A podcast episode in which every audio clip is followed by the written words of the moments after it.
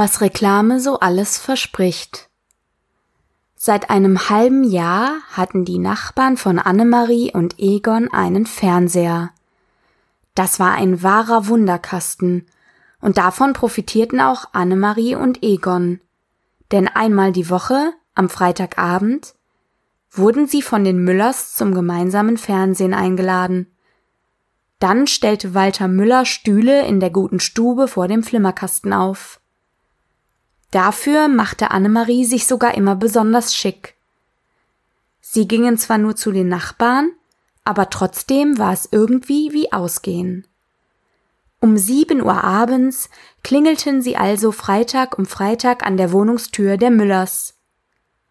Dann schauten Annemarie und Egon mit den Nachbarn so manches Fernsehfilmchen an.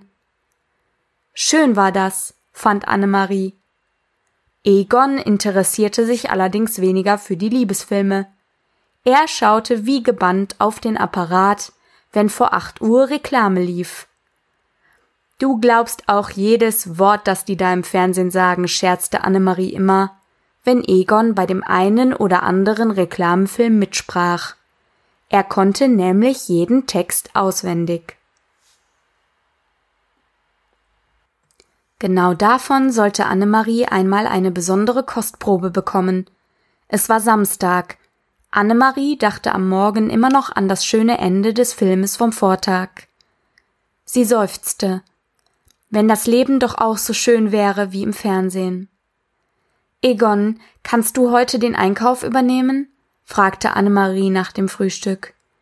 Egon murrte zwar ein bisschen, aber schließlich nahm er von Annemarie den Einkaufskorb entgegen. Hier, ich habe dir alles aufgeschrieben, was wir brauchen, damit du auch nichts vergisst, meinte Annemarie und hielt Egon einen Einkaufszettel hin. Ihr Mann steckte die Liste in die Hosentasche und machte sich auf den Weg. Eine Stunde später kam er mit einem vollen Korb wieder zurück. Er stellte den Korb auf dem Esstisch ab Annemarie machte sich gleich an die Arbeit, alle Einkäufe auszupacken. Sie stutzte. Was ist denn das? wollte sie wissen und hielt ein Päckchen Seife hoch. Sie konnte sich nicht daran erinnern, dass Seife auf dem Einkaufszettel gestanden hatte. Egon sah sich an, was Annemarie da aus dem Korb geangelt hatte. Das ist Lavendelseife, denn sauber sein macht so sympathisch, meinte er lapidar.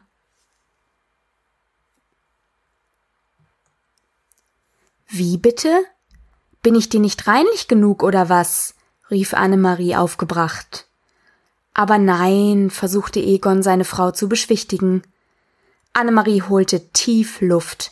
Dann griff sie nach einem Haarspray. So eines hatte sie noch nie benutzt.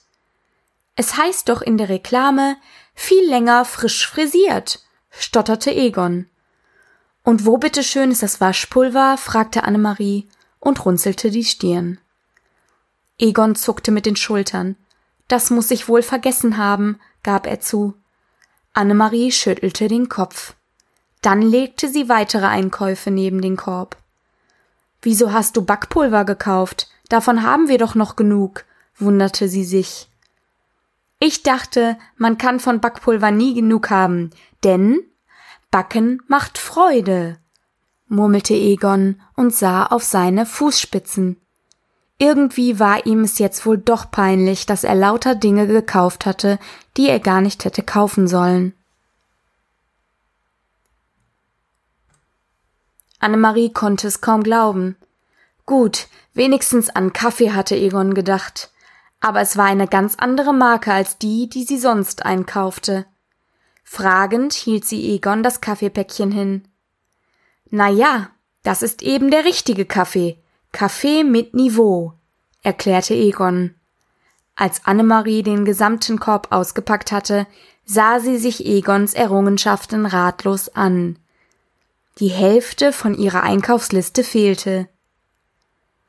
Da muss ich jetzt doch noch einmal selber los, stöhnte Annemarie. Sie warf einen Blick auf die Uhr. Schon kurz nach elf, sie musste sich beeilen. Heute am Samstag machte der Laden um die Ecke natürlich schon um 12 Uhr zu. Annemarie räumte schnell Egons Einkäufe auf und eilte in den Flur. Warte, ich komm mit, meinte Egon und schlüpfte in seine Schuhe. Wieso? Willst du mir noch mehr Sachen in den Korb legen, die du aus der Reklame kennst? fragte Annemarie. Egon legte ihr versöhnlich eine Hand auf die Schulter. Nein, aber ich habe eine Idee. Ich habe mir gedacht, dass ich meine falschen Einkäufe wieder gut mache, meinte er und zwinkerte seiner Frau zu. Und wie willst du das machen? wollte Annemarie wissen.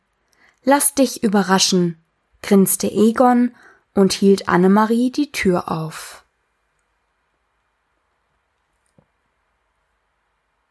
Kurz vor Ladenschluss schafften Annemarie und Egon es tatsächlich noch, alle fehlenden Dinge einzukaufen. Egon trug selbstverständlich den Korb. Als sie an dem kleinen Kiosk vorbeikamen, blieb Egon stehen. Warte, Annemarie, ich kaufe uns Eis am Stiel zur Versöhnung kostet nur 20 Pfennige.